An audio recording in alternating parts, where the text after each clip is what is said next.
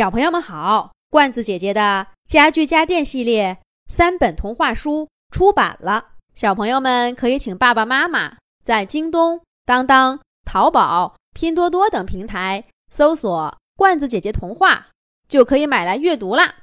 这一集的《动物西游》节目，罐子姐姐继续给小朋友们讲《兔子村往事》的第十八集。我要告诉所有的白兔子，毒蛇谷。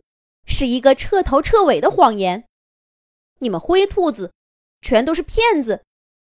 你不服就追我来，把我永远赶走。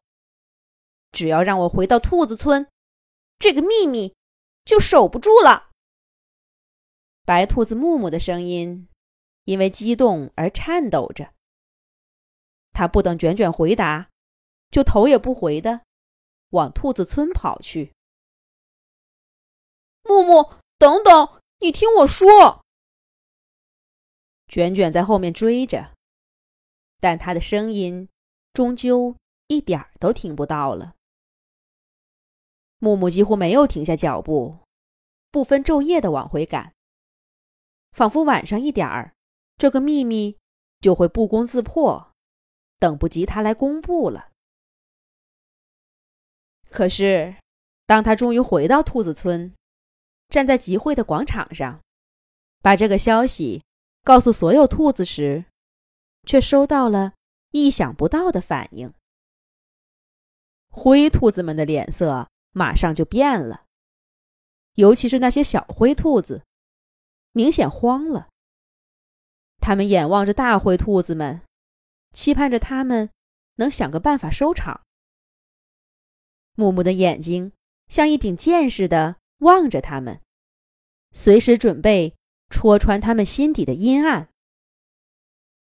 可是，还没等灰兔子们说话，白兔子们倒先开口了：“我想是你搞错了，木木。毒蛇谷怎么会没有蛇呢？一定是灰兔勇士们把毒蛇都赶跑了，你才没有看到吧？”是啊，这么动人的故事，怎么可能是假的？我看你这个说法才是编的吧。而且，你怎么又离开了兔子村，坏了规矩呢？听着白兔子们七嘴八舌的指责木木，灰兔子们的脸色渐渐恢复了。露出了得意的表情。几只灰兔子甚至往前走，要抓住木木，而白兔子们不动声色地让开了一条路。木木简直震惊了：“你们为什么相信他们，不相信我？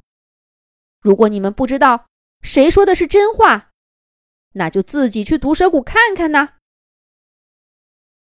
木木大声吼道：“可这一次，无论是灰兔子还是白兔子，都没有人回答一句。天气阴阴的，浓重的灰云笼罩在兔子村的上空，仿佛永远都散不开。而木木的心，简直比这天还要昏暗。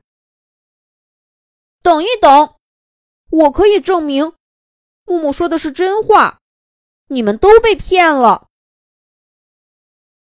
这时候，村口传来支援的声音，是卷卷回来了。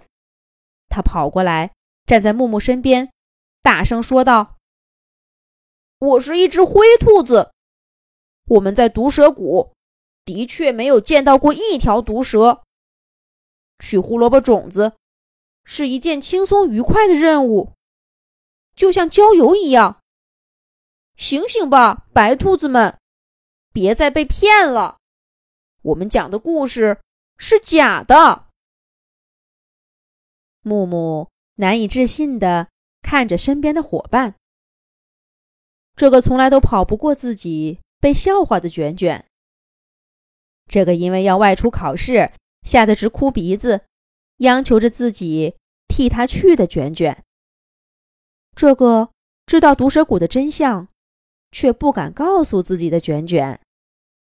这个一直追出毒蛇谷，又追着他回来的卷卷，现在，这个卷卷勇敢的站在自己身边，向全村的兔子揭露了这个隐藏多年的谎言。听了卷卷的话，白兔子们脸上的表情渐渐从迷惑变成了愤怒，而灰兔子们却从愤怒。变成了恐慌。白兔子们扭头扑向灰兔子，两群兔子打成了一团。就在这时候，天空中响起一声巨雷，大雨倾盆而下。兔子村从没下过这么大的雨，雨水流进农田，没有来得及挖出的胡萝卜被翻出来。飘在水面上，兔子们东躲西藏，却还是被淋得浑身湿透了。